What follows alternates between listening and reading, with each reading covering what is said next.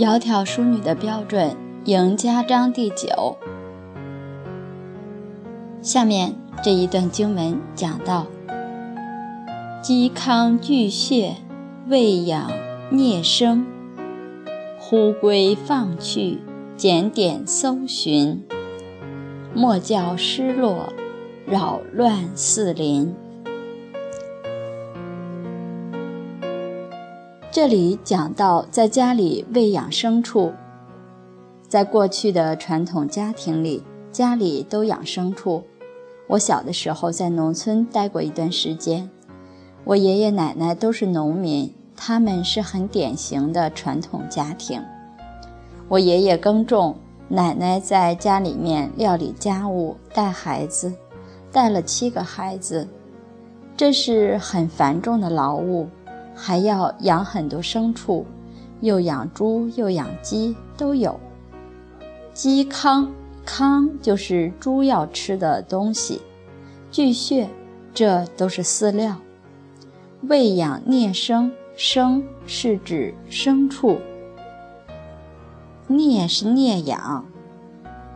忽归放去，检点搜寻，就是这些牲畜有时候要放出去。像农村里养鸡，那都是要放到田野里头、山地里头，鸡才能长得好。到日落西山的时候了，又要把这些鸡、这些牲畜收回来，收到笼子里，回家检点搜寻。这里提到这些饲养的事情，我就回想起我小时候的那种情景。觉得挺亲切的。莫教失落，扰乱四邻。如果是鸡鸭或者狗这些牲畜到处乱跑丢了，可能就奔到人家家里去了，就扰乱邻居了。这都给我们讲得很细。《女论语》它讲大道理很少，全都是讲的生活细节上的事情。其实，大道又何尝离开你的生活？我们在此地讲解这些事情，除了把这事儿讲一遍，更重要的要开启这个理，大家去体会。其实，在家里面做这些女巫赢家的事情，你要是真正会起关照，你从这些小事情上悟通了理，你就能够正道。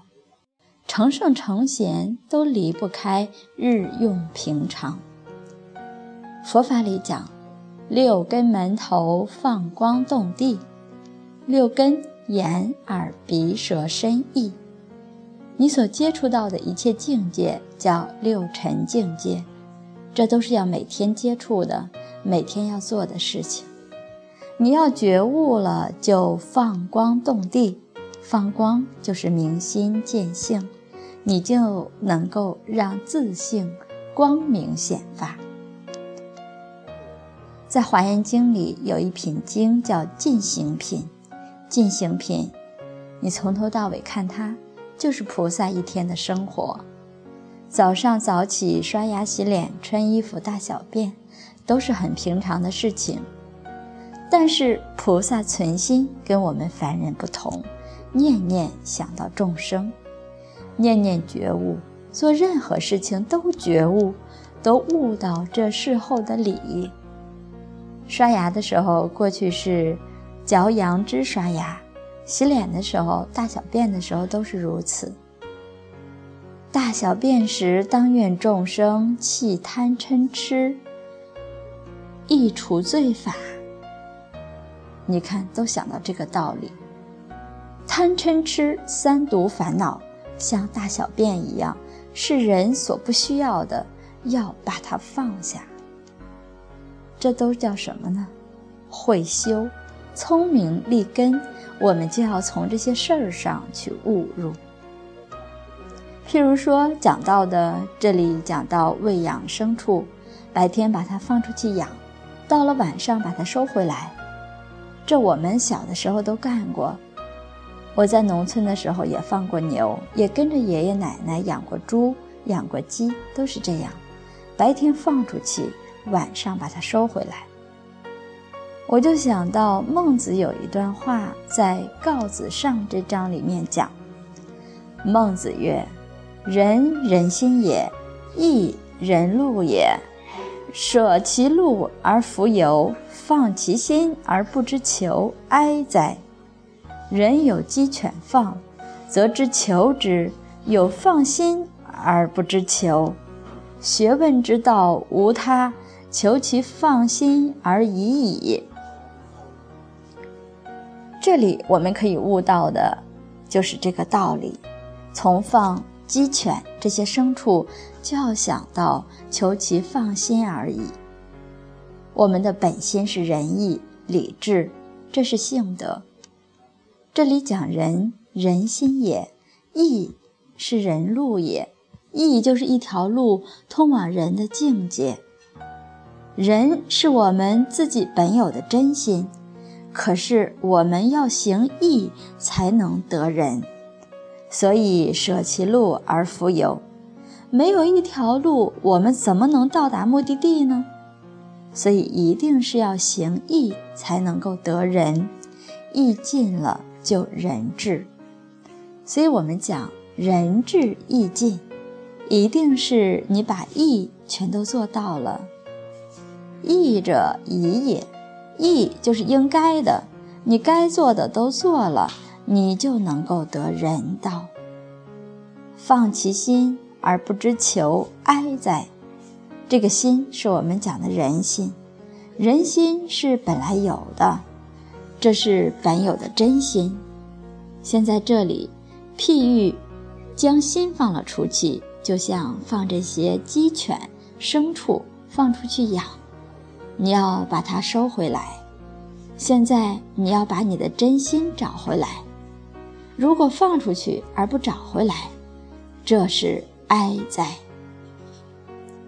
这里譬喻人有鸡犬放，就是放牲畜、放鸡、放狗，则知求，则知求之。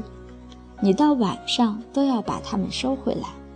这里讲的，莫叫失落。扰乱四邻，可是有没有想到，有放心而不知求？我们的仁义礼智的真心，现在找不到了，有没有去找回来呢？所以学问之道无他，求其放心而已矣。这个放心，就是把真心找回来，怎么找？真心无处不在，你现在为什么找不到？因为有妄想、分别、执着，你就找不到。明明在，就是找不到。这六根接触六尘，就是你的真心就在那儿。六根门头放光动地，真心就在那儿起作用。但是你一有妄想、分别、执着。六根接触六尘，全是妄想、分别、执着，那就没有了。怎么办？放下，放下妄想、分别、执着，你就能找到你的真心。这句话我们换个说法：学问之道无他，求其放下而已矣。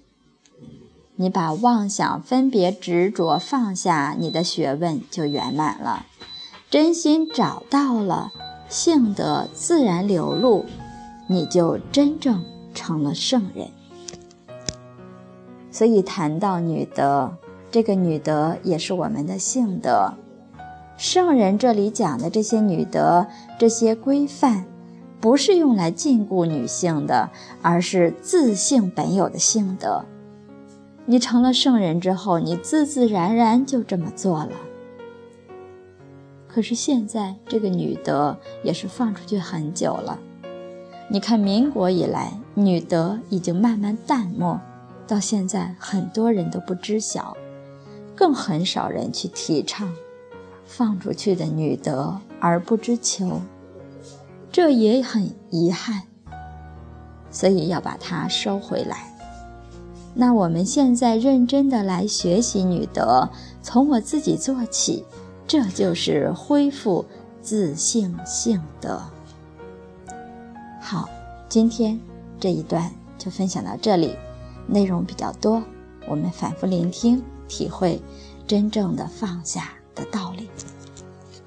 谢谢大家耐心聆听，明天再会。